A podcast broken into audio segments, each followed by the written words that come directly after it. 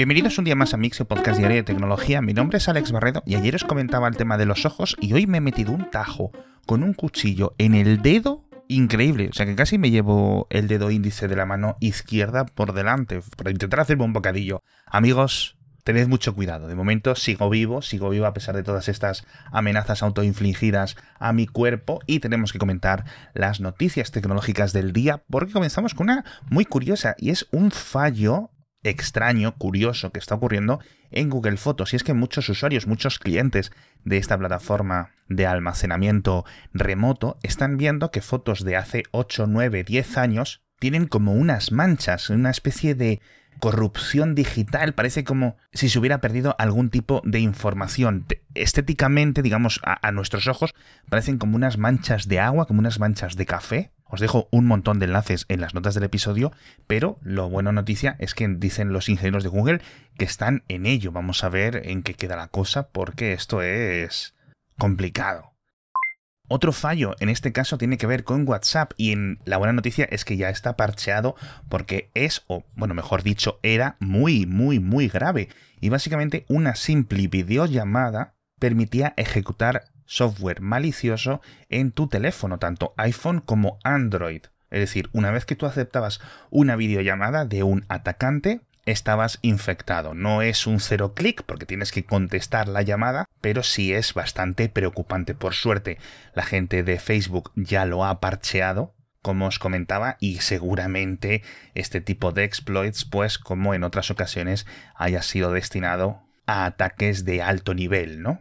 Por cierto, hablando de llamadas de WhatsApp, parece que una futura versión de WhatsApp, porque esto ya está en beta, va a respetar en Android el modo no molestar, que es algo ridículo que llevemos años y en que tú pones el móvil Android, el que sea, un Samsung, un Xiaomi, etcétera, en modo no molestar, no te suenan las llamadas, no te suenan las notificaciones, no te suenan los SMS, pero una llamada de WhatsApp sí te suena, con lo cual era súper raro. Bueno, pues eso parece que queda solucionado, al menos en las próximas semanas, en los próximos meses. Hablando de aplicaciones, tenemos que comentar una nueva polémica, o mejor dicho, dos polémicas, porque Apple ha retirado múltiples aplicaciones de la App Store. Las primeras son las redes sociales y plataformas digitales rusas Bicontacte, Mail.ru, VK Music, etc., todas las del grupo VK, después de una ronda de sanciones de Reino Unido, en este caso, a ciertos oligarcas rusos que son los dueños de este grupo de aplicaciones, y como Apple debe de cumplir con las normas de Reino Unido, pues las ha quitado de todo el mundo. Desde el gobierno de Rusia han pedido explicaciones por este tipo de decisión. No significa que vayan a desaparecer de los móviles que la gente que ya la tenga instalada. Son aplicaciones muy populares tanto en Rusia como en otros países. Pero bueno, recordemos que Vcontacte o Vcontacte fue fundada, entre otras personas, por Pavel Durov, el fundador de Telegram, y que después de muchas presiones hace años del gobierno ruso, acabó teniendo que venderla de forma forzada a oligarcas cercanos al régimen eh, de Rusia, que son los que han entrado ahora en esta nueva ronda de sanciones. Así que están retiradas y no se pueden instalar en la App Store. De donde también ha desaparecido una aplicación que no sé si decir que se había hecho viral los últimos días, pero se llamaba The OG App, la App OG que básicamente prometía una cosa que yo creo que cumplía, que era una versión de Instagram sin algoritmos, sin reels, sin publicidad, sin ningún tipo de cosas raras, es decir, lo que la gente quería. Las fotos del feed principal y las stories. La habían programado unos chavales utilizando APIs ocultas de la versión de Instagram para Android, a pesar de que estaba en el iPhone, y la verdad es que, pues estos días la he visto a varias personas y funcionaba bastante bien. No soy muy amigo de utilizar eh, aplicaciones que utilicen APIs ocultas, no tanto por el riesgo de seguridad que sigue estando ahí, sino porque corren el peligro de dejar de funcionar inesperadamente en el futuro, pero bueno, parece que o al menos de la forma que yo lo entiendo, Apple la ha retirado a petición de Facebook, lo cual pues es un poco una putada, pero bueno, no es muy diferente a las típicas aplicaciones de YouTube que eliminan la publicidad, etcétera, y que tanto Apple como Google en sus respectivas tiendas de aplicaciones tienen bastante mano dura con este tema. Por cierto, hablando de los grandes gigantes tecnológicos, tenemos un drama, una telenovela del pasado que vuelve con una nueva temporada y es que los políticos tanto en Europa, pero especialmente en España estoy viendo, quieren hacer que los gigantes tecnológicos financien las redes de telecomunicaciones. Es decir, los lobbies de las operadoras, de las grandes europeas, de, Telefónica, de Deutsche, Orange, Vodafone, etcétera, están volviendo a presionar a los políticos como hicieron hace dos décadas, o bueno, realmente llevan más de dos décadas haciéndolo, para que sean las grandes plataformas digitales, sobre todo aquellas que necesitan mucha transferencia de datos, Netflix, Microsoft, Apple, Google, etcétera, las que les subvencionen o les financien en cierto sentido la creación de estas grandes eh, redes de fibra, redes de 5G, etcétera. Yo creo que no tiene ningún tipo de recorrido legal, como no tuvo en las anteriores veces que estas, eh, estos lobbies de presión de las teleoperadoras lo han intentado. De nuevo, es que al final es que es absurdo. Yo pago por mi canuto a Internet tanto dinero al mes. Netflix paga por sus canutos de Internet tanto dinero al mes. ¿Por qué Netflix tiene que pagar más? Si Netflix está pagando por su canuto es porque está pagando por el ancho de banda que consume. Me da igual que Netflix consuma el 20% del Internet o del ancho de banda que se consume en Europa, porque Netflix entiendo yo que lo está pagando ya. No entiendo por qué Netflix o Amazon o Microsoft, por muy grandes que sean, deberían de hacer desembolsos a las empresas. Más allá de, obviamente, pues hipotéticas rupturas de la neutralidad de Internet, etc. Así que espero que en esta ocasión este, este nuevo plan de las operadoras eh, europeas vuelva a fallar como falló en el pasado. Y ahora vamos a hablar de una estadística que me ha dado miedo y es que el precio del carbonato de litio vuelve a alcanzar un nuevo récord en el mercado. En concreto, en las últimas horas ha superado el medio millón de yuanes por tonelada. En este caso nos referimos al carbonato de litio de suficiente calidad como para ser el ingrediente activo de las baterías de ion litio que tenemos en un smartphone, en una tableta, en un ordenador portátil, en un coche eléctrico, etc. Habíamos comentado en el pasado que el precio de este carbonato de litio, cada vez más importante, estaba bajando paulatinamente los últimos meses, volviendo un poco a la senda de los últimos años, en los que cada vez y cada mes que pasaba el litio era más barato que el anterior, con lo cual estábamos viendo unas reducciones del coste de generar baterías, pero es que este ascenso la verdad es que da miedo. Estamos hablando de que está cinco veces más caro el carbonato de litio que hace dos años. Una absoluta locura. Es decir, es literalmente un recurso que llevamos, o al menos yo tengo 36 años y toda mi vida lo hemos visto ir bajando de precio, con lo cual que de repente se multiplique por 5 es increíble.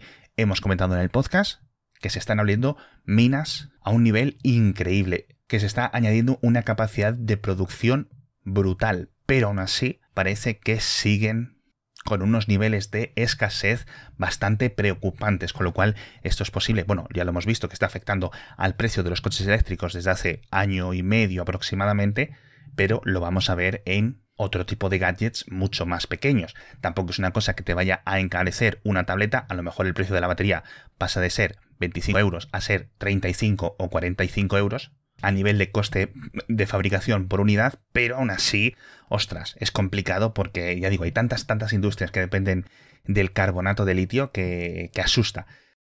Otra cosa que no asusta y que me ha parecido muy chula es que Amazon ha anunciado un Kindle grande con lapicero digital. Había un Kindle antes también de este tamaño, de unas 10 pulgadas.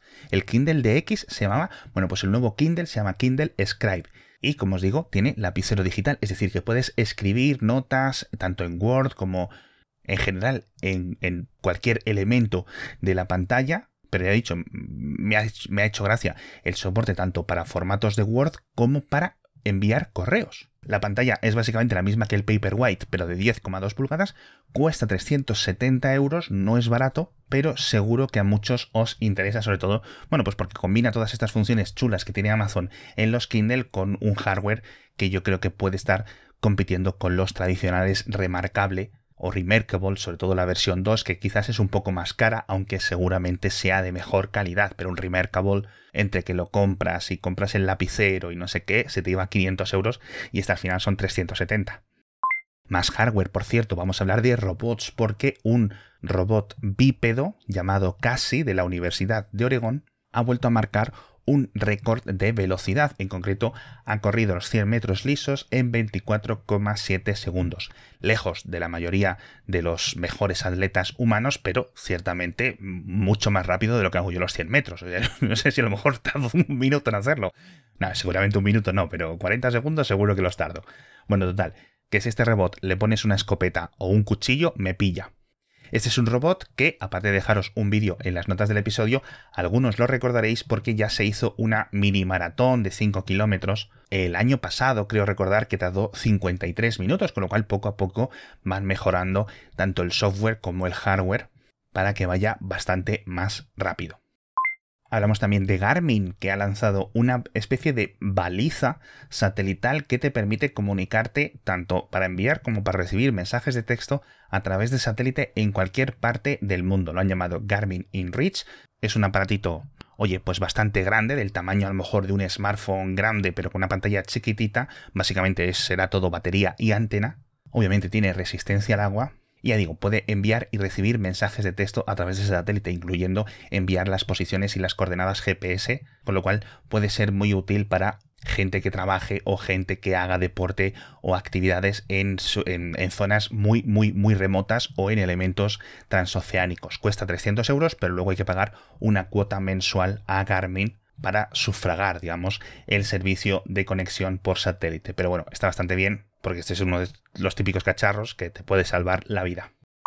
En fin, hablamos de muchas más cosas en la newsletter. Hablamos de un prototipo de dron con propulsor iónico, que no es una cosa de ciencia ficción. Los motores de propulsión iónicos son relativamente sencillos, lo que pasa que son caros de hacer, etc. Y en principio esta startup de Florida que los está diseñando lo presenta como una novedad, aparte de porque no tiene hélices, etcétera, porque tiene esa propulsión, digamos, que coge átomos del aire que le rodea y los lanza hacia abajo, dicen que no hace ruido, pero luego en la nota de prensa he leído que está a 70-75 decibelios, que eso es bastante alto, seguramente mucho más alto de lo que os estoy hablando yo ahora mismo, así que, jolines, no es que sea eh, silencioso, precisamente. Seguramente haga menos ruido que un dron de hélices, pero bueno, aún le queda mucho tiempo y yo no sé si este tipo de tecnología es apta para elementos tan pequeñitos.